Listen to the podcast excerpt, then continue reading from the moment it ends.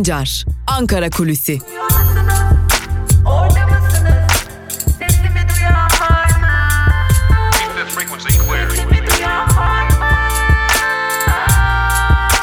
Özgürüz Radyo.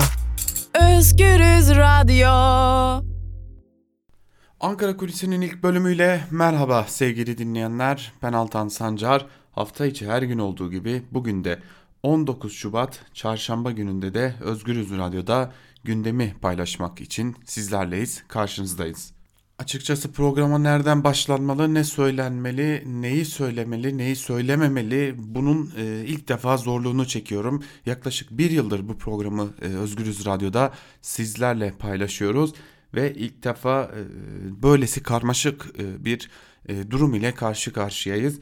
Neler oluyor, neler bitiyor, e, kim ne diyor, kimin dediği doğru, kimin dediği en azından e, iddia düzeyinde, söylenti düzeyinden iddia düzeyine çıkmış durumda.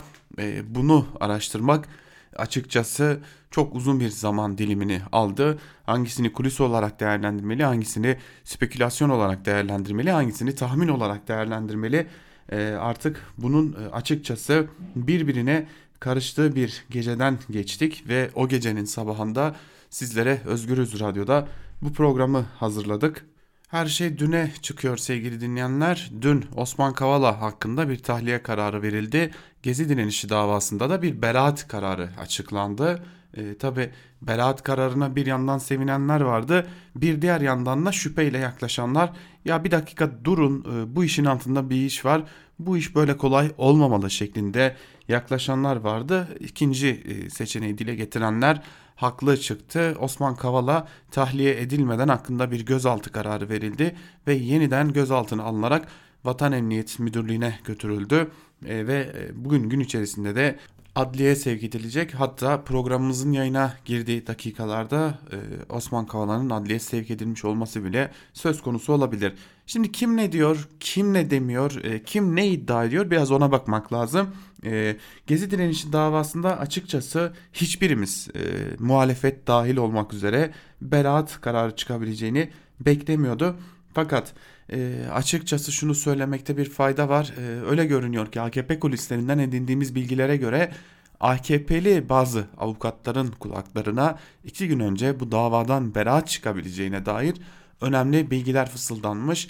E, sadece ama sadece avukatlara değil e, sanırım Abdullah Gül'e kadar da ulaşan bilgiler dışarı çıkmış beraat çıkabilir şeklinde bu bir iddia sevgili dinleyenler yani Ankara kulislerinde Abdullah Gül'e kadar bu davadan beraat çıkabileceği ihtimalinin giderek güçlendiğine dair bilgilerin gittiği iddia ediliyor.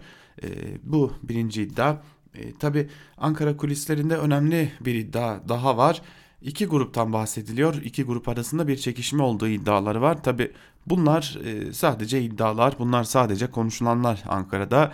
Bir e, Pelikan grubu ile yargıdaki diğer grupların arasında daha doğrusu Adalet Bakanlığı ile Pelikan grubu arasında bir çekişmenin olduğu ve Osman Kavala davasında daha doğrusu Gezi direnişi davasında Osman Kavala'nın tahliye edilip yeniden hakkında bir soruşturmayla gözaltına alınması konusunda da bu iki grup arasındaki çatışmanın neden olduğu belirtiliyor. Bir diğer iddiada bunu da açıkçası dile getirmek gerekiyor. Bunu da hem siyasiler e, dile getiriyor hem de e, önemli gazeteciler Ankara kulislerine iyi kulak kabartan e, gazeteciler dile getiriyor. Bir yanda Avrasyacı bir yanda NATO'cu çekişmesinin olduğu ve yargıdaki kliklerin de harekete geçtiği iddia ediliyor. Bunlar bilinen tartışmalar. Bunlar artık kamuoyunun da önünde gerçekleşen tartışmalar. Ancak şunu söyleyebiliriz ki bu tartışmalar sadece işte sosyal medyada, Ankara'da e, belli noktalarda değil, muhalefet arasında da, iktidar arasında da e, karşılık bulan tartışmalar. Yani sadece sosyal medyada belli başlı gruplar bunu konuşmuyor. E, muhalefet temsilcileri de, muhalefet partilerinin temsilcileri de bu konuyu konuşmaya ve dillendirmeye devam ediyorlar. Onlar da bu iddialarda bulunuyorlar. Ancak ortada kesin bir gerçeklik var ki grup adı vermeden konuşanlar dahil olmak üzere tüm muhalefet temsilcileri ama tüm muhalefet temsilcileri yargıda e, çeşitli grupların güç kavgasına tutuştuğunu ve bu güç kavgasının önemli işaretlerinden birinin de Gezi direnişi davasında Osman Kavala hakkında önce tahliye kararı verilmesi ardından 15 Temmuz gerekçesiyle başlatılan bir soruşturmada yeniden gözaltına alınması kararının verilmesinin yargıda güç savaşının olduğunu yani yargıda tek egemenin iktidar olmadığına ve bu güç savaşının Osman Kavala talihsi üzerinden devam ettirildiğine dair e, önemli veriler bulunuyor. Muhalefette buna inanarak bunu büyük bir inançla dillendiriyor. Tabi e, Avrasyacı NATO'cu kavgasına dair e, muhalefetten e, gelen açıklamaları kendileri destekledikleri argümanları da dile getiriyorlar. E, bunlardan bazıları e, dün İletişim Daire Başkanlığı Cumhurbaşkanlığına bağlı İletişim Daire Başkanlığı tarafından geç, gerçekleştirilen etkinliğin We Are NATO yani biz NATO'yuz şeklinde duyurulması ve bu etkinliğin e, gruplaşmalardan meydana geldiği belirtilen şu anki iktidarın içinde bulunan Avrasyacıları yani Rusya ve Çin taraftarlarını rahatsız ettiği belirtiliyor ve bu da tartışmanın önemli bir diğer ayağı olarak dillendiriliyor. Öte yandan dün İbrahim Kalın e, kabine toplantısının ardından kameraların karşısına geçti ve bir açıklama yaptı. Bu açıklamada Rusya ile İdlib konusunda masada herhangi bir anlaşma sağlanamadığını ve e, haritada uzlaşılamadığını söyledi. Bir diğer yandan da Rusya'dan da dikkat çekici haberler geliyordu. Açıkçası Türkiye'yi tehdit boyutlarına varan açıklamalar olduğunu söylemekte fayda var bu açıklamaların. Neydi bu açıklamalar? Rus medyasındaki açıklama e, İdlib görüşmelerinin sonuçsuz kalmasının hemen ardından Ankara'nın Rus uçaklarını Türkiye hava sahasına kapattığını yazmaya başladı. Hatta dün sabah saatlerinde de Rus askeri kargo uçağının Türk hava sahasına girişine izin verilmediğini iddia etti bitmedi. Rusya ile gerilen iplere dair bir diğer veri de şuydu. Yine Rus medyasına yapılan açıklamalardandı. Ankara'nın Rus hava kuvvetlerine karşı koymak için İdlib'de Koral elektronik harp sistemleri konuşlandırıldığı e, yazıldı Rus medyasında ve bu konuya ilişkin haberlerde Rusya'nın bu adımı tehdit görüp Koral sistemlerini hedef alabileceği de iddia edildi. Ee, aslında tartışmanın ve gerilimin geldiği boyutu gözler önüne seren önemli bir diğer Konu da buydu sevgili dinleyenler. Ve işte tam da bu durumun iktidar içi kavgaya işaret ettiği bir yanda Rus yanlıları bir yanda NATO yanlılarının olduğu ve bunların arasında yaşanan geriliminde e, aslında Osman Kavala davasında ve yargı içerisindeki gruplaşmalarda ortaya çıktığını dile getiriyor muhalefet temsilcileri. Durum an itibariyle böyle e, açıkçası kafa karıştıran e, durumlar devam ediyor ancak Gezi direnişi davasının hemen ardından verilen tahliye kararının sonrasında açıklama yapan Turgut Kazan'ın söyledikleri hak, e, haklı gibi görünüyor. Onu aktaralım ve geçelim bir diğer konuya ona da küçücük değinmemiz gerekecek. E, Turgut Kazan şunları söylüyor. Rahip Brunson gazeteci Deniz Yücel nasıl olduysa öyle oldu. Şu anda bunun hangi gerekçeli olduğunu bilecek durumda değilim. Ama sakın ola ki kimse bunu bir yargı kararı olarak düşünmesin dedi tecrübeli avukat Turgut Kazan ve durum geldiğimizde de bu şekilde e, gerçekleşmiş gibi görünüyor diyelim ve son konumuza değinelim kısacası. Dün Abdullah Gül eski Cumhurbaşkanı 11. Cumhurbaşkanı Abdullah Gül Ali Babacan konusunda ilk defa konuşmuştu.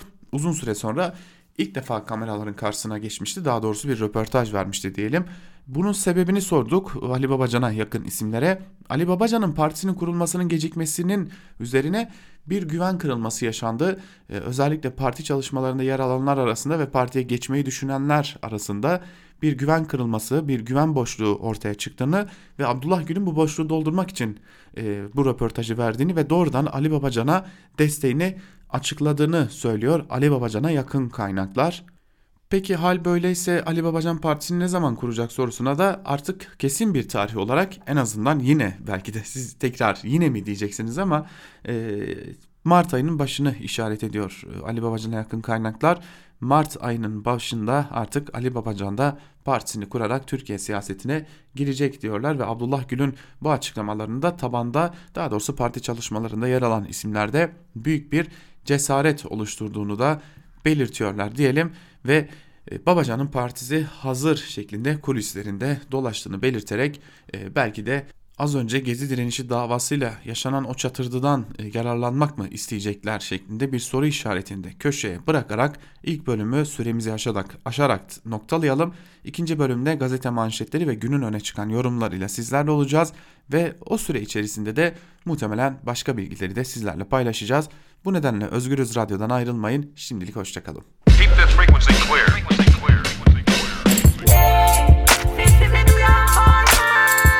Altan Sancar, Ankara Kulüsi.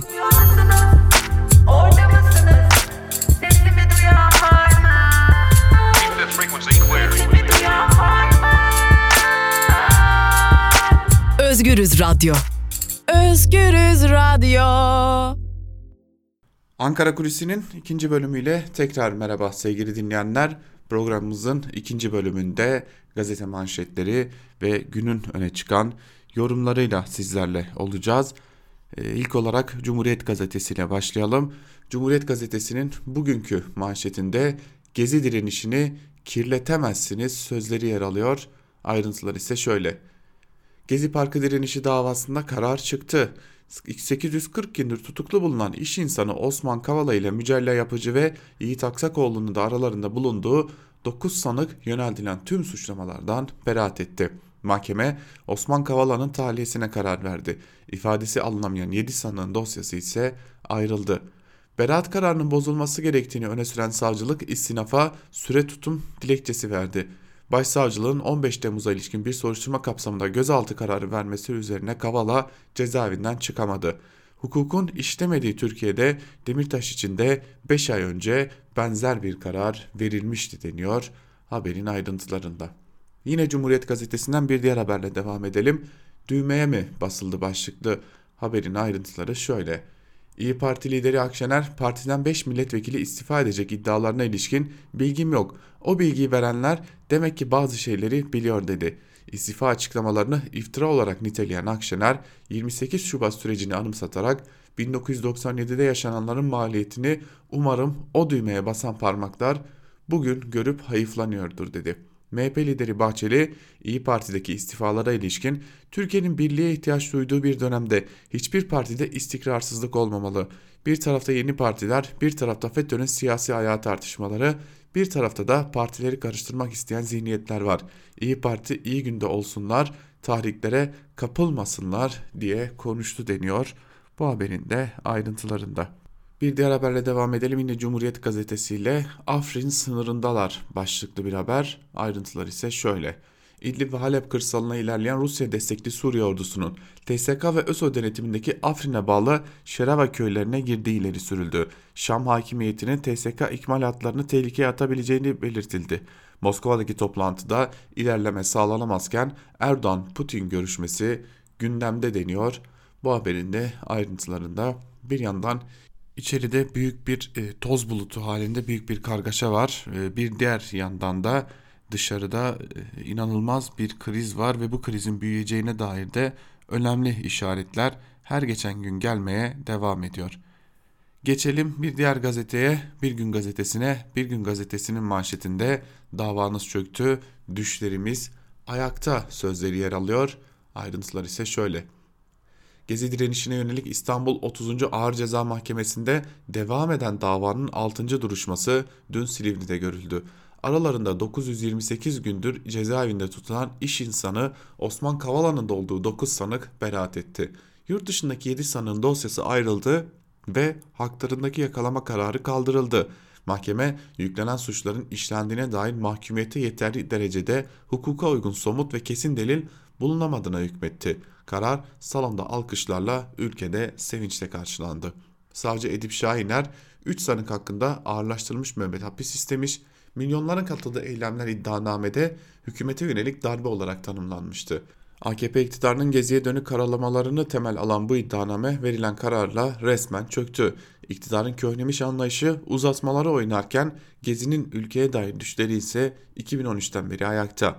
Türkiye'nin eşitlik, adalet, laiklik ve demokrasiden yana olan ilerici kesimleri 7 yıldır tüm baskılara rağmen geri adım atmadan mücadele ediyor denmiş bu haberin de ayrıntılarında. Melih Gökçe'ye rant zırhı başlıklı bir diğer haberi aktaralım. Yine Bir Gün Gazetesi'nden Melih Gökçe'nin Ankara Büyükşehir Belediye Başkanlığı döneminde belediyeye ait otoparklar ile büfeleri düşük bedeller karşılığında kiraladığı belirlenen Korkutada ailesine sağlanan bir yeni ayrıcalık daha ortaya çıktı. 2016 ve 2017 yıllarında Refah Partisi'nin eski milletvekili Hüsamettin Korkut Atan'ın oğlu Serkan, Serkan Korkut Atan'ın Koru Grup isimli şirketinden belediyeye 2 adet zırhlı araç kiralandığı öğrenildi.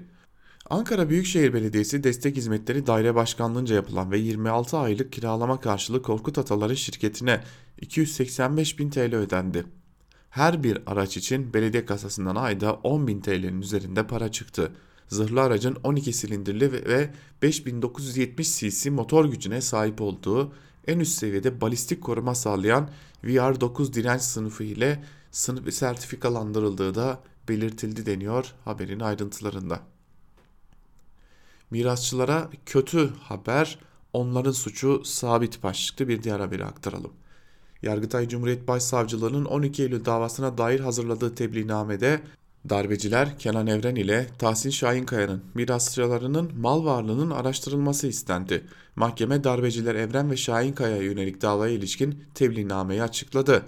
Yargıtay'ın tebliğnamesini değerlendiren avukat Ömer Kavili, Evren ve Şahinkaya'nın mirasçılarının elde ettikleri ödemeler bitecek. General olmaktan kaynaklanan imtiyazlar sona erecek, naaşları devlet mezarlığından çıkarılıp belediye mezarlığına alınacak dedi şeklinde haberin ayrıntıları aktarılmış.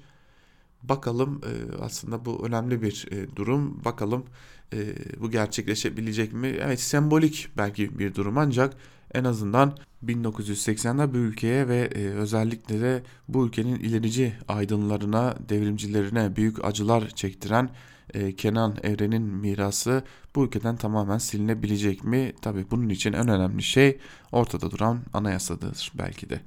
Bir gün gazetesinin ardından Evrensel ile devam edelim. Evrensel gazetesinin manşetinde dayanışmanın gücü Gezi'ye beraat sözleri yer alıyor. Ayrıntılar şöyle. Gezi davasında mahkeme 9 kişinin beraatine Osman Kavala'nın tahliyesine karar verdi. Yurt dışında bulunan 7 kişinin ise dosyalarının ayrılmasına hükmedildi. Karardan sonra konuşan Mücella Yapıcı, Gezi'de katledilenlerin isimlerini tek tek sayarak Gezi çocuklarına selam olsun dedi. Yapıcı, demek ki neymiş? Gezi yargılanamazmış. Gezi onurdur, Gezi kirletilemez açıklaması yaptı deniyor haberin ayrıntılarında. Eş başkanlık davası ah, başlığıyla sunulan bir diğer haberle devam edelim. Görevden alınan Diyarbakır Büyükşehir Belediyesi önceki dönem eş başkanları Gültan Kışanak ve Fırat Anlı ile 63 belediye meclis üyesine belediyedeki eş başkanlık uygulaması nedeniyle dava açıldı denmiş. Haberin ayrıntılarında iktidar e, tam anlamıyla belki de en doğru anlamıyla büyük bir kan davası gidiyor. Özellikle de son dönemde eş başkanlık e, konusuna dair ciddi bir kan davası var. Geçelim Yeni Yaşam gazetesine. Yeni Yaşam gazetesi bu daha başlangıç manşetiyle çıkmış. Ayrıntılar ise şöyle. Savcının Osman Kavala, Mücella Yapıcı ve Yiğit Aksakoğlu hakkında ağırlaştırılmış müebbet ve 13 kişi hakkında da çeşitli cezalar istediği davada savcılığın Türkiye Cumhuriyeti hükümetini ortadan kaldırmaya teşebbüs iddiaları için sunduğu delilleri inandırıcı bulmadı. Mahkeme ağırlaştırılmış müebbet istenen Kavala, Yapıcı ve Aksakoğlu dahil 10 kişinin tüm suçlamalardan beraatine karar verdi. Davanın tek tutuklusu Kavala için de tahliye kararı verildi. Yurt dışında yaşayan Can Dündar, Mehmet Ali Alabora, Gökçe Yılmaz, Handan Meltem Arıkan ve Hanzade Hikmet Yermiyan oğulları hakkında yakalama kararını kaldırdı, kaldırırken mahkeme dosyalarını ayırdı. Türkiye tarihinin en büyük halk isyanlarından biri olan Gezi direnişinde 8 kişi polis şiddeti sonucu hayatını kaybetmiş, binlerce kişi de yaralanmıştı. Hemen Yeni Yaşam gazetesinden bir diğer haberle devam edelim. Yurttaşlar ölüyor, saray susuyor başlıklı bir haber. Ayrıntılar şöyle. Ekonomik krizin neden olduğu geçim sıkıntısı nedeniyle son aylarda intiharlar artıyor. Van, Şırnak ve Konya'daki intihar vakalarından sonra önceki akşam İstanbul'da bir üniversite öğrencisi intihar etti. İstanbul Üniversitesi Radyo, Televizyon ve Sinema Bölümü 4. sınıf öğrencisi Hakan Taşdemir adlı genç intihar ederek hayatına son verdi. Taşdemir'in bir süredir iş aradığı ve borçlarının olduğu belirtildi. Taşdemir'in intiharıyla birlikte son iki günde ekonomik krizle yaşamına son verenlerin sayısı 4'e çıktı. TÜİK'e göre 2002-2018 yılları arasında geçim sıkıntısından kaynaklı intihar sayısı 4481. Nedeni bilinmeyen 25 bin intiharın büyük bölümünün de ekonomik krizden kaynaklandığı tahmin ediliyor. İntiharları gazetemize değerlendiren sendikacılar ve sivil toplum örgütü temsilcileri intiharlardan hükümeti sorumlu tuttu deniyor bu haberin de ayrıntılarında. Yeni Yaşam gazetesini de burada noktalayalım ve hemen Sözcü gazetesiyle devam edelim. Sözcü gazetesinin manşetinde aynı gün beraat etti, aynı gün gözaltına alındı sözleri yer alıyor. Ayrıntılar ise şöyle. Gezi davasında müebbetle yargılanan iş adamı Osman Kavala beraat etti. Ancak başsavcılık Kavala için 15 Temmuz'dan gözaltı kararı verdi. İstanbul Gezi Parkı olayları dün sonuçlandı. Savcı 16 sanık için ağırlaştırılmış müebbet hapis istedi. Mahkeme 840 gündür cezaevinde bulunan iş insanı Osman Kavala dahil 9 sanığa beraat verdi. 7 firari sanık hakkında yakalama kararı kaldırıldı. Tahliye bekleyen Osman Kavala için İstanbul Cumhuriyet Başsavcılığından sürpriz bir karar çıktı. Savcılık beraat eden Kavala hakkında 15 Temmuz darbe girişiminden yeniden gözaltı kararı verdi. Cezaevi çıkışı emniyete götürülen Kavala savcılığa sevk edilecek deniyor haberin ayrıntılarında. Darbe ihtimalini dillendirmek bu ülkeye nankörlüktür başlıklı bir diğer haberi aktaralım. MHP lideri iktidar yanlısı yazarların Avrasyacı Kemalistler darbe yapacak iddiasına bu yanıtı verdi. Bu kanlı sayfa kapandı dedi. Bahçeli önce darbe demek Türkiye'nin defni ve tasfiyesidir tespitini yaptı. Ardından da bu ihtimale karşı siyasilere bir ve beraber olalım, ortak akılda buluşalım çağrısında bulundu deniyor haberin ayrıntılarında. Devam edelim Karar Gazetesi'ne geçelim. Karar Gazetesi hukuk geldi gitti manşetiyle çıkmış. Ayrıntılar şöyle. Gezi Parkı olaylarını organize ettikleri iddiasıyla yargılanan ve AİM'in hükmüne rağmen tahliye edilmeyen Osman Kavala'nın da aralarında bulunduğu 9 sanık hakkında verilen beraat kararı kamuoyu vicdanında olumlu karşılık buldu. Ancak cezaevinden tahliyesi beklenen Kavala hakkında bu sefer başka bir davadan gözaltı kararı çıkarılması yargının işleyişi konusunda soru işaretleri doğurdu. Beraat ve tahliye kararı ile hukuk adına esen olumlu rüzgar İstanbul Cumhuriyet Başsavcılığı'nı sürpriz adımıyla bir anda tersine döndü. Gezi Parkı eylemleriyle ilgili davada beraat eden iş insanı Osman Kavala hakkında 15 Temmuz darbe girişimi soruşturması kapsamında gözaltı kararı verildi. Başsavcılık ayrıca İstanbul 30. Ağır Ceza Mahkemesi'nin beraat kararlarına da itiraz edeceğini açıkladı denmiş bu haberin de ayrıntılarında. Devam edelim ve Milliyet Gazetesi'ne geçelim. Milliyet Gazetesi'nin manşetinde 2 milyon kişi sınırda sözleri yer alıyor. Ayrıntılar ise şöyle. Rusya ve İran destekli Esad rejiminin İdlib gerginliği azaltma bölgesi sınırları içerisindeki yerleşimlere yönelik saldırıları sonucunda son 6 günde 148 bin sivil daha Suriye-Türkiye sınırına göç etti. Böylece Ocak 2019'dan bu yana İdlib ve Halep'in batısında Türkiye sınırına göç edenlerin sayısı ise 1 milyon 942 bine ulaştı. Göç edenlerin büyük kısmı Türkiye sınır hattındaki kamplar bölgesine gelirken bir kısmı da terörden arındırılan Fırat Kalkanı ve Zeytin Dalı bölgesine sığınıyor. İdlib'deki kampların dolması, yeni çadır kurulacak alanlarla altyapının bulunmaması, yardımların azalması nedeniyle on binlerce sivil sığınacak yer bulmakta güçlük çekiyor denmiş haberin ayrıntılarında. Bakalım Milliyet gazetesi Gezi davasını nasıl görmüş? Ayrıntılar şöyle. Gezi'ye beraat Kavala'ya gözaltı başlığı altında sunulmuş. Ayrıntılar şöyle. Gezi Parkı olaylarına ilişkin görülen davada 840 gündür tutuklu bulunan Osman Kavala'nın da aralarında bulunduğu 9 sanığın tüm suçlardan beraatine karar verdi mahkeme. Beraat kararını hukuka uygun somut ve kesin delil bulunmadığı gerekçesiyle veren mahkeme Osman Kavala'nın da tahliyesine hükmetti. Kavala için tahliye işlemleri yapılırken İstanbul Cumhuriyet Başsavcılığı 15 Temmuz darbe girişimi soruşturması kapsamında Kavala hakkında yeni gözaltı kararı verdi. Silivri cezaevinde polis ekiplerince teslim alınan Osman Kavala Emniyet Müdürlüğü'ne götürüldü deniyor haberin ayrıntılarında. Devam edelim Hürriyet gazetesine geçelim. Hürriyet gazetesi rütbeyi sökün malları alın manşetiyle çıkmış. Ayrıntılar ise şöyle. Ankara 10. Ceza Ağır Ceza Mahkemesi Evren ve Şahinkaya için öldüğü için haklarında açılan davanın düşmesine, rütbelerinin sökülmesine ve mallarına el konulmasına yer olmadığına karar vermişti. Bu karar temiz edilince dosya Yargıtay Başsavcılığına gönderildi. Başsavcılık dosya ilişkin görüşünü dava hakkında kararı verecek olan Yargıtay 16. Ceza Dairesi'ne iletti. Yargıtay Başsavcılığı mahkemenin Evren ve Şahinkaya'nın ölüm, ölümü nedeniyle davayı düşürmesinde isabetsizlik görülmedi. Ancak rütbelerinin sökülmesi ve mallarına el konulmasına yer olmadığı kararının bozulmasını istedi. Başsavcılık şimdi hayatta olmayan iki darbeci generalin rütbelerinin sökülmesi ve mal varlıklarına el konulması gerektiği yönünde görüş bildirdi denmiş haberin ayrıntılarında. Bir diğer habere bakalım yani e, Hürriyet gazetesi Gezi direnişi davasını nasıl görmüş onu da kısaca aktaralım.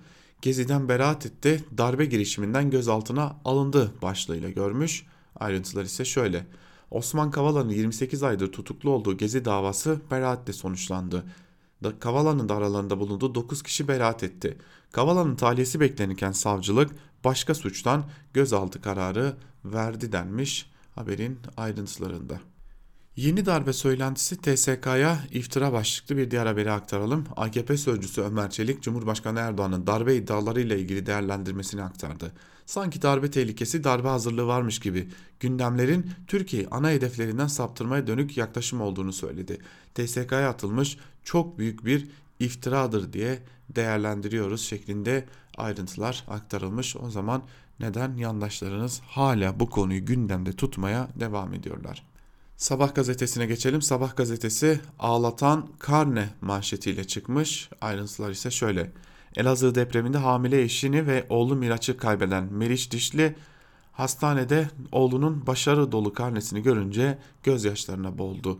Oğlum Miraç depremle gelmişti. 2007'de eşim hamileydi. Doğuma 15 gün kala 20, 21 Şubat'ta Elazığ'da deprem oldu. Eşim depremin korkusuyla erken doğum yaptı. Miraç o gece doğdu. 24 Ocak depreminde de gitti. Allah kimseye böyle bir acı yaşatmasın denmiş ayrıntıları da. Yine Sabah gazetesinden e, Gezi direnişi davasına ilişkin haberi nasıl görmüşler ona bakalım. Vandallığa beraat başlıklı haberin ayrıntıları şöyle. Geziciler çevreci izleyip yaktılar yıktılar. Yargı ise Türkiye'yi hedef alan en büyük terör kalkışmasını görmezden geldi. İstanbul 30. 30. Ağır Ceza Mahkemesi skandal bir karara imza atarak 9 gezi organizatörü için beraat kararı verdi. Demokrasiye ve de ekonomiye en büyük darbeyi vuran gezi ihaneti için mahkemenin delil yok gerekçesi ise tepki çekti. AKP Grup Başkan Vekili Turan bu tepkilere tercüman oldu. Bu davanın millet vicdanındaki yeri mahkumiyettir demiş Pelikan'ın gazetesi sabah haberin ayrıntılarında. Devam edelim Sabah gazetesini de noktaladıktan sonra Yeni Şafak'a bakalım. Yeni Şafak gazetesinin manşetinde petrol parası Kamışlı'ya taşınıyor sözleri yer alıyor. Ayrıntıları ise şöyle. Adana'da teslim olan teröristler PKK'nin Suriye'deki petrol trafiğini deşifre etti. Derezor bölgesinde ABD ve PKK kontrolünde 700'den fazla petrol kuyusu bulunuyor.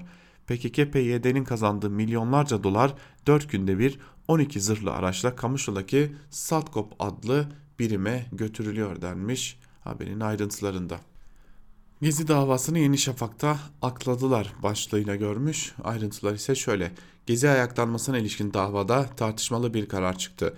İstanbul 30. Ağır Ceza Mahkemesi başta İstanbul olmak üzere birçok şehrin yakılıp yıkıldığı eylemleri organize eden Osman Kavala ile 8 arkadaş hakkında beraat kararı verdi deniyor haberin ayrıntılarında. Şimdi bu beraat kararı kesinleşirse Yeni Şafak bu metin için e, bırakın özür dilemeyi, düzeltme yapmayı, tazminat ödemek zorunda. Organize etti deniyor ama organize etmediğini mahkeme açık bir şekilde söylüyor. Yeni Şafak'ta bir haber var. Haberin metni çok ilginç. Onu sizlere aktarmak istiyorum. Muhammed'in ailesi Türkiye'de başlıklı haber. Ayrıntılar ise şöyle. Türkiye idamla yargılandığı Mısır'a hata sonucu iade edilen Muhammed Abdülhafız Hüseyin'in ailesine sahip çıktı. Hüseyin'in Somali'de kimsesiz kalan çocuğu ve eşi Türkiye'ye getirildi. Bir eve yerleştirilen aileye gerekli yardımlar yapıldı. İçişleri Bakanlığı Hüseyin'i Mısır'a gönderen polisler hakkında işlem başlatırken iade işlemlerindeki yetki de Göç İdaresi Genel Müdürlüğü'ne verildi deniyor haberin ayrıntılarında. Cümle şu Türkiye idamla yargılandığı Mısır'a hata sonucu iade edilen Muhammed. E, Şimdi Mısır'la ilişkilerimiz malum. E, Biz orada e, Sisi hükümetini yani Cumhurbaşkanı Erdoğan özellikle Sisi hükümetini darbeci ve eli kanlı bir yönetim olarak görüyor. Hal böyleyken eğer darbeci ve eli kanlı bir yönetimse hangi gerekçeyle bu idamla yargılanan bir isim teslim edilebiliyor Mısır'a veya bunun bu işin yanlışlığı mı olabiliyor? Eğer bir iade varsa buna karşın bir talep gelmiştir. Bir talep geldiğinde de ya kardeşim e, işte Sisi hükümeti bizi bundan bunu biz bizden istiyor. Demek ki bu adamın e, Sisi hükümetiyle bir problemi var e, denmedi mi yani? Ya bu denmediyse eğer eğer bir yanlışlıksa bir insanın hayatına mal oldu bu yanlışlık. Geçelim Yeni Akit'e. Yeni Akit'in manşetinde şu sözler yer alıyor. Yaktılar, yıktılar, öldü, öldürdüler, beraat ettiler. E, ayrıntılar ise şöyle. 3-5 ağacın yerinin değiştirilmesini bahane ederek Türkiye'yi yangın yerine çeviren, ülke genelinde kaos ortamı oluşturarak meşru hükümeti devirmeye hedefleyen gezici provokatörlerin tamamı için beraat kararı verildi. Kamu mallarını yağmalayan, bir polisi şehit eden, binlerce polisi yaralayan, camileri ayakkabıları ve ile çiğneyen, ülkeyi milyarlarca dolar zarara uğratan Sorosçu çocukların serbest bırakılması mahşeri vicdanı yaraladı deniyor. Haberin ayrıntılarında Açıkçası benim ve tanıdığım birçok insanın içi rahat. E, muhtemelen de bu ülkede milyonlarca insanın içi rahattır. Öyle yaktılar, yıktılar, öldürdüler, polisleri şehit ettiler e, yalanıyla olmuyor. E, hayatını kaybeden polisin herhangi bir kimse tarafından öldürülmediği zaten biliniyor. Öte yandan e, neredeyse 500 cuma geçti ama siz hala ama hala e, o camilere ayakkabıyla girdiler yalanının görüntülerini yayınlayamadınız. Ortada böyle bir şey de yok. E, binlerce polisin yaralandığı da yok ama 8 insanın hayatını kaybettiği gerçek gezi direnişinde öyle bu manşetlerle kamuoyu algısı yaratmayla olmuyor bu işler demek. Neyse ki Akit'in ne derece vandal bir gazete olduğunu özellikle kadın hakları ve çocuk hakları konusunda ne kadar vandal olduklarını biliyoruz. Aydınlık gazetesinin de e, manşetini değil ama e, özellikle Kavala hakkındaki beraat kararını nasıl gördüğünü aktarmak istiyorum. Zira e, tutuklama daha doğrusu gözaltı kararının arkasında da bu isimlerin olduğu iddia ediliyor. Yani Avrasyacı grubun olduğu iddia ediliyor. Haliyle bu Aydınlık Gazetesi de Avrasyacı grubun arasında yer alıyor. E, Kavala'ya beraat başlığıyla duyurmuş Aydınlık Gazetesi. Soros bağlantılı Açık Toplum Vakfı kurucusu Osman Kavala'nın gezi eylemlerini finanse ettiği iddiasıyla açılan dava sonuçlandı. Mahkeme delil olmadığı gerekçesiyle tüm sanıklar hakkında beraat kararı verdi denmiş. Zaten koca bir dava sadece böyle gör, görünüyor, e, bu şekilde gösterilmiş. E, zaten dün de söylemiştik. O eylemlere ilk günden beri katılmıştı aslında dönemin işçi partisi, e, şimdi Vatan Partisi oldular.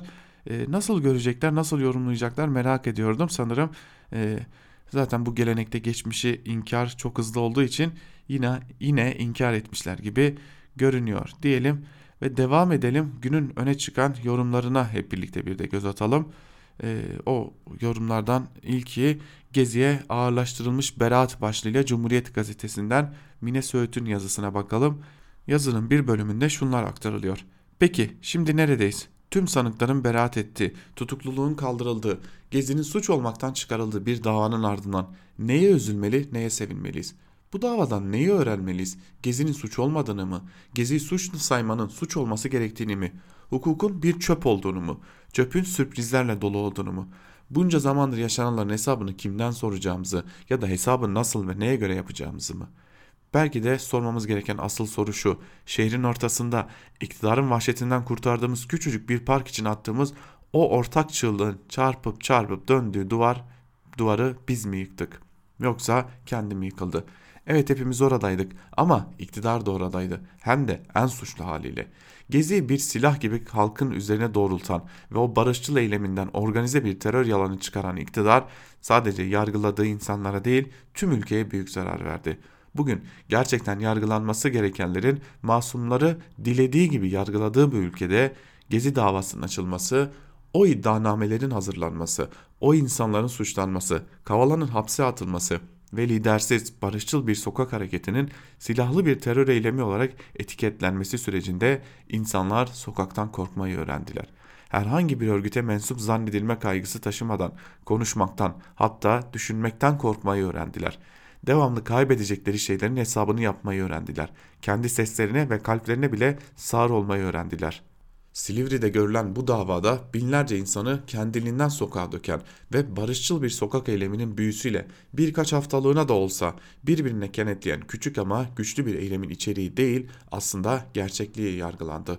Olduğu gibi görünmesin diye geziye katılanlar bile kendilerinden şüphe etsin diye tarihte lidersiz ve güçlü bir barışçıl eylem olduğu gerçekliğiyle geçmesin diye.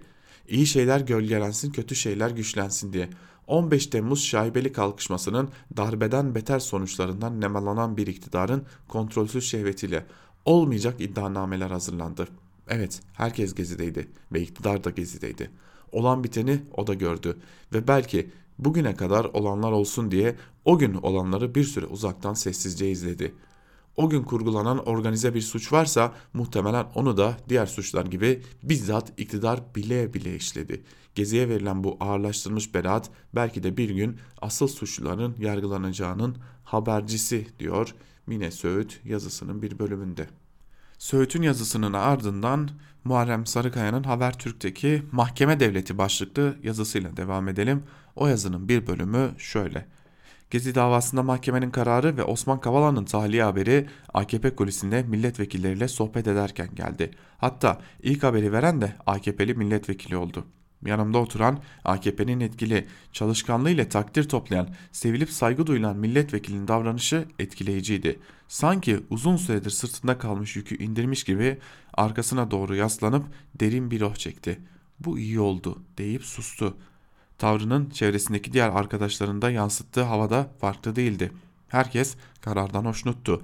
Ama bunu dışa açık etmeyi arzu etmeyen ihtiyatlı memnuniyet içindeydi. Ancak hepsinin tavrı büyük bir yorgunluğa sebebiyet yaratan bir durumdan kurtulmuş olmanın sevincini yansıtıyordu. Haksız da değildiler. Çünkü Türkiye'nin son 15 yılının gündeminin önceliği yargılamalar dolayısıyla mahkemeler oldu. AKP kapatma davasıyla başladı ve bugüne kadar da kesintisiz devam etti. Henüz bitmiş de değil. Türkiye'yi hukuk devleti görüntüsünden uzaklaştıran mahkemeler devleti gibi algılanmaya iten süreç. Nedeni de açık. Bir toplu dava bitmeden öbürü başladı. Ergenekon, Balyoz, Gezi, İzmir, askeri casusluk, KCK, askeri casuslukta kumpas ve FETÖ. Her biri yüzlerce sanığı kapsayan klasörlerce dosyaya tekabül eden davalar. Sadece yargılananları değil, aileleri ve çevrelerini de etkisi altında bırakan yargılamalar süreci öyle bir hal aldı ki sadece yargılananları etkilemedi. Herkese acaba benim de başıma da gelir mi korkusunu saran dönemi de yarattı. Toplumu kaygılı ve içe büzük hale getirdi. Hukukun norm ölçülerini yerle yeksan etti. Toplumsal özgüveni tüketti. Suskunluk sarmalında kıvranır şekilde bıraktı. Böyle dönemde yapılan yargı reformlarını da etkisizleştirdi. Adalet Bakanı Gül'ün de bir süre önce altını çizdiği gibi uygulamadan kaynaklı sorunlar Türkiye'deki hukuk sistemini etkiledi. O derece ki isimsiz tanıklar savcı, etkili kimlikler hakim oldu. Siyasetin yanında bir de bilirkişiler eklendi. Muharrem Sarıkaya'nın da konuya ilişkin değerlendirmeleri böyle. AKP'lilerin e, bu tahliye ve beraat kararlarını olumlu karşıladığını belirtmiş e, kendisi de. Devam edelim. Özlem Akarsu Çelik'in gazete duvardaki yazısıyla devam edelim. Gezi Erdoğan için bir milattı başlıklı yazının bir bölümü şöyle. Tarih 1 Haziran 2013. Yer İstanbul. Gündemde gezi eylemleri var. O günün en merak edilen sorularından biri Kadıköy ile eylemini iptal edip Taksim'e gitmeye karar veren CHP Genel Başkan Kılıçdaroğlu'nun polis barikatlarını nasıl aşacağı. Bir anda barikatlar kalktı da ana muhalefet partisinin genel başkanının polise karşı karşıya kaldığına ve binlerce kişinin o meydanda bir kez de polis şiddetine uğradığına tanık olmadık. Polisler saat 16'ya doğru otobüslere binerek alanı boşalttılar. Dönemin Başbakanı Recep Tayyip Erdoğan aynı gün Yıldız Teknik Üniversitesi'nde gerçekleşen İlim Yayma Cemiyeti'nin genel kurulunda şöyle diyordu. Beşiktaş'ta toplanma kararı verdiler, Taksim'e yürüyeceklermiş dediler. Bırakın yürüsünler dedim. 1 Haziran 2013 tarihinde Boğaziçi Köprüsü'nü yürüyerek geçen binlerce kişi ve Kılıçdaroğlu ile beraberindeki CHP'lilerin Taksim'e girişi az sayıda medya kuruluşu haber yaptı. Ancak Erdoğan'ın bırakın yürüsünler dedim sözü tüm medya organlarında haberdi. Gerek gördüğünde yurttaşların önüne barikat kurduran, polisin orantısız şiddetini destekleyen açıklamalar yapan, gerek gördüğünde o barikatları bir talimatla kaldıran Başbakan Erdoğan nasıl olmuştu da böyle bir karar vermişti? O gün Erdoğan'ın bu kararı vermeye nasıl ikna edildiğini dönemin hükümetinin bir üyesinden dinlemiştim. Meğer Erdoğan'ın konuşmasında ima ettiği gibi kolay verilmemiş o karar. Dönemin Başbakanı Erdoğan 1 Haziran'da önce Grand Cevahir Otel'de yapılan Türkiye İhracatçılar Meclisi Genel Kurulu'na katılmış ardından da İlim Yayma Cemiyeti'nin programına gitmişti. Erdoğan'ın polis barikatlarını kaldırmaya direnmesi ve o gün aralarında CHP Genel Başkanı Kemal Kılıçdaroğlu ile CHP milletvekillerinin de bulunduğu yüzlerce binlerce kişinin Taksim Meydanı'na yürüyüşünü yürüyüşüne izin vermek istememesi üzerine kabinesinde yer alan bir grup bakan kendisini Cevahir Otel'de ziyaret etti. Uzun konuşmalara, açıklamalara rağmen Erdoğan bir türlü ikna olmadı. Kendisine Kılıçdaroğlu Taksim'de biber gazı yerse iktidarı kaybederiz minvalinde açıklamalar bile yapıldı.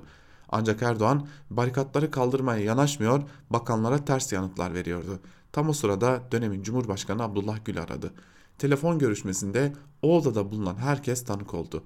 Telefondaki Cumhurbaşkanı Gül, Başkan Erdoğan'dan barikatların kaldırılmasını ve Kılıçdaroğlu'nun yürüyüşüne izin verilmesinin doğru olacağını söylüyordu.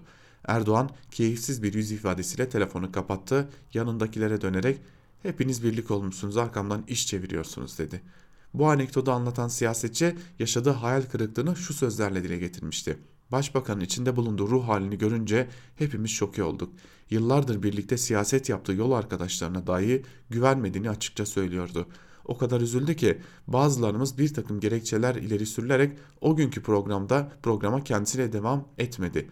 Anlatılan o olaya, o dönemin verdiği tepkilere ve hemen sonrasına bakılırsa Gezi belki de Erdoğan'ın artık hiç kimseye güvenmediğini ilan ettiği milattı. Silivri'de dün sürpriz beraat kararıyla sonuçlanan Gezi davası da tek insan rejiminden bunalmış ve artık nefes almak isteyen toplum için bir milat olur mu? Türkiye böyle iddialı cümleler kurmak için çok bilinmeyen bir ülke. 840 gündür tutuklu bulunan Osman Kavala ve tutuksuz 15 sanığın yargılandığı davanın dünkü duruşmasında 9 sanık haklarında isnat edilen tüm suçlamalardan beraat etti. Yurt dışında bulunan sanıkların ise dosyaları ayrıldı ve haklarındaki yakalama, kararı kaldırıldı. Bir demokratik hak arayışını müebbet hapis cezasıyla yargılatmanın zeminini yaratan dönemin sorumlularının Gezi direnişine katılan herkese, gezi eylemlerinde yaşamını yitirenlere, onların anılarını yaşatan ailelerine, gözlerini ve uzuvlarını polis şiddeti sonucu kaybedenlere ve gezinin başı dimdik duran sanıklarına bir özür borcu vardır diyor Özlem Akarsu Çelik'te yazısının bir bölümünde. Geçelim bir diğer yazımıza İbrahim Varlı'nın Bir Gün gazetesindeki Gül'ün itirafları ve siyasal İslamcılığın beklenen sonu başlıklı yazının bir bölümü şöyle.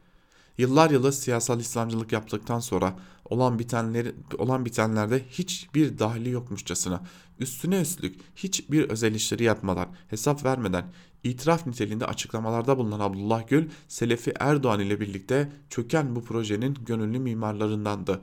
Siyasal İslamcılığın kaybettiğinin ilk itirafı esasında İhvan'ın Tunus kolu olan Ennahta'nın lideri Raşid Gannuşi'den gelmişti. Sık sık AKP tarafından da ağırlanan Gannuşi bundan 4 yıl önce Mayıs 2016'da yaptığı açıklamada siyasal İslam'dan vazgeçtik, siyasal İslam'ı terk edeceğiz diyerek iflası resmen deklare etmişti. Peki neydi bu siyasal İslamcılık? Ve daha önemlisi 2000'li yılların başlarından itibaren başta Türkiye olmak üzere tüm Arap Orta Doğu coğrafyasına giydirilmek istenen ılımlı İslamcı proje neden çöktü? Şimdilerde birer birer itiraf etmek ve kabullenmek zorunda kalsalar da siyasal İslamcıların kaybetmesinin en büyük nedeni bölgedeki toplumsal muhalefetin ördüğü barikattı. Kadınından erkeğine, gencinden yaşlısına, 7'den 70'e tüm toplumsal katmanlar siyasal İslamcı karanlığa karşı tüm güçleriyle direndi. Kuzey Afrika kıyılarından Orta Doğu çöllerine, Akdeniz havzasından Basra körfezine uzanan geniş coğrafyada halklar ABD desteğiyle giydirilmek istenen ılımlı İslamcı gömleği kabul etmedi. Suriye ve Libya'da silahlandırılan İslamcılar ülkelerini kanlı bir iç savaşa sürüklediler. Ancak ne yaparlarsa yapsınlar başarılı olamadılar. Fas'tan Endonezya'ya, Ürdün'den Kuveyt ve Türkiye'ye kadar bütün bölgede İslamcılar hem sandıkta hem sahada kaybediyor ya da gün geçtikçe geriliyor. Kuveyt'te geçen yılki yerel 2016'daki genel seçimlerde ihvan bağlantılı İslami Anayasa Hareketi büyük güç kaybetti. Ürdün'de de durum benzer. Ürdün Müslüman Kardeşler Teşkilatı istediği sonuçları alamadı. Müslüman kardeşlerin siyasi kanadı İslam Eylem Cephesi'nden doğan Ulusal Reform Komisyonu ile koalisyonu ile onun desteklediği El Karak halkı grubu beklenileni elde edemedi. Eski İvan Genel Sekreteri Abdülmecid Zuneybat'ın kurduğu Ürdün'deki Müslüman Kardeşler Derneği ise seçimlerde bir sandalye kazandı. Fas'ta iktidardaki Adalet ve Kalkınma Partisi'ne tepkiler büyük. Kraliyet rejiminin bir aparatına dönüşen Fas'ın AKP'si zor günler geçiriyor. Endonezya'da da İslamcı partilerin oy oranı geriliyor. Pakistan'da İhvan uzantılı hareketlerin durumu farklı değil diyor İbrahim Varlı. Bakalım acaba Türkiye'dekinin sonu nasıl olacak diyelim ve devam edelim bir diğer yazımıza geçelim. İdlib konulu yazıya bir göz atalım. Aydın Selcan gazete Duvar'da kaleme almış. Asıl olan yaşamaksa İdlib için ölmesek başlıklı yazısının bir bölümünde Selcan şunları aktarıyor. AKP Genel Başkanı Erdoğan partililerine İdlib konusunda seslendi. Gerekirse ölmeyi göze aldık. Varsa aynı fedakarlığı göze alan hodri meydan diyoruz. Bu iki kısa cümlenin sayısız dersler barındırdığını düşünüyorum. Çocukken transistörlü radyodan maçları dinlerken Şimdi mikrofonlarımız Adana'da, şimdi mikrofonlarımız İzmir'de ve benzeri nef- nefesimizi tutar beklerdik. Şimdi de kulağımız kah Moskova'da, kah usulen Brüksel'de, kah Washington'da. Oysa bendeniz kulağı ağırlıklı biçimde Erdoğan'da. Zira AKP Genel Başkanı Erdoğan aynı zamanda Cumhurbaşkanı ve yeni rejimin doğası dar çevrili karar alma mekanizması malum. Erdoğan biz diyor. Çünkü yeni yönetim sisteminde başkan seçilmiş bir monark. Onun bedeninde millet ve devlet cisimleşiyor.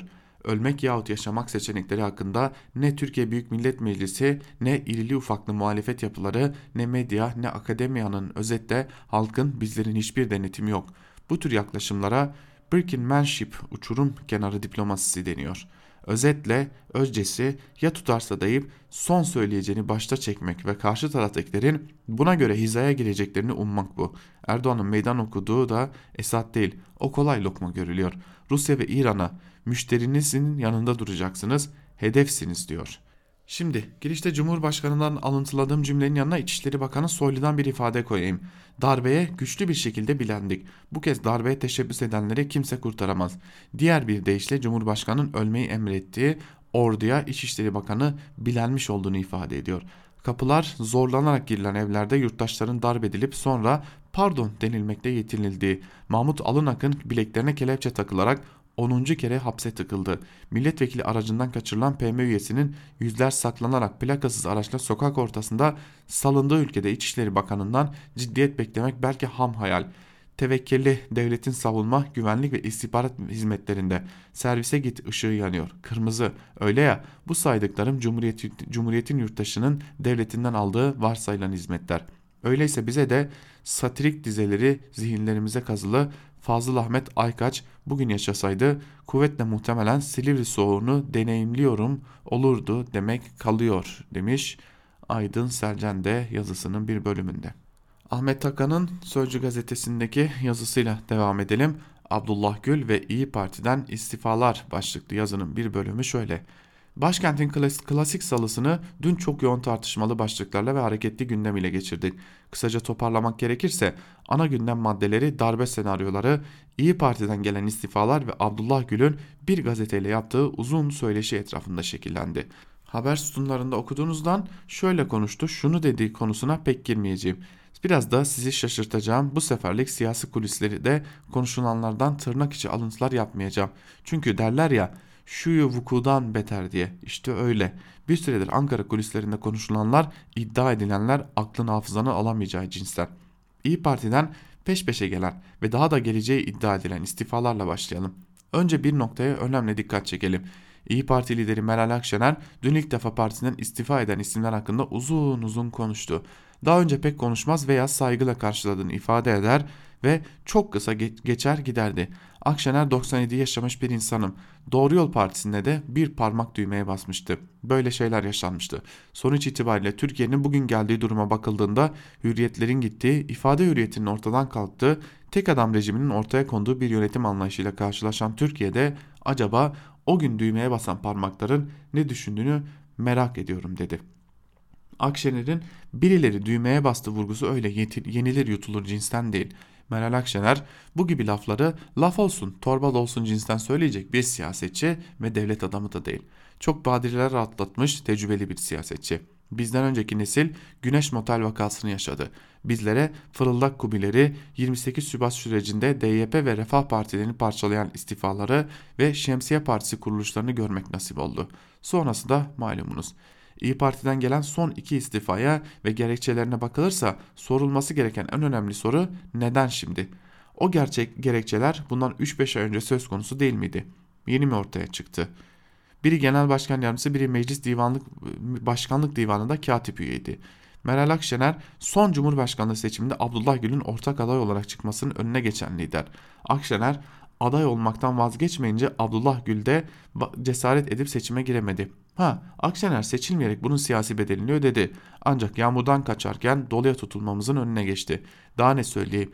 İkinci bir FETÖ darbesine kendini sipar etti. İkincisi son aylarda Akşener'in başta büyük şehirler olmak üzere illere, ilçe ilçe ziyaretlere ziyaretlere bakın ve partisinin AKP alternatif olarak kurulduğunu hatırlayın. Eminim bu gezilerden iktidar kadar kurulması beklenen Abdullah Gül şemsiyeli partinin kadroları ve onları destekleyen dış güçler de rahatsız oluyordur.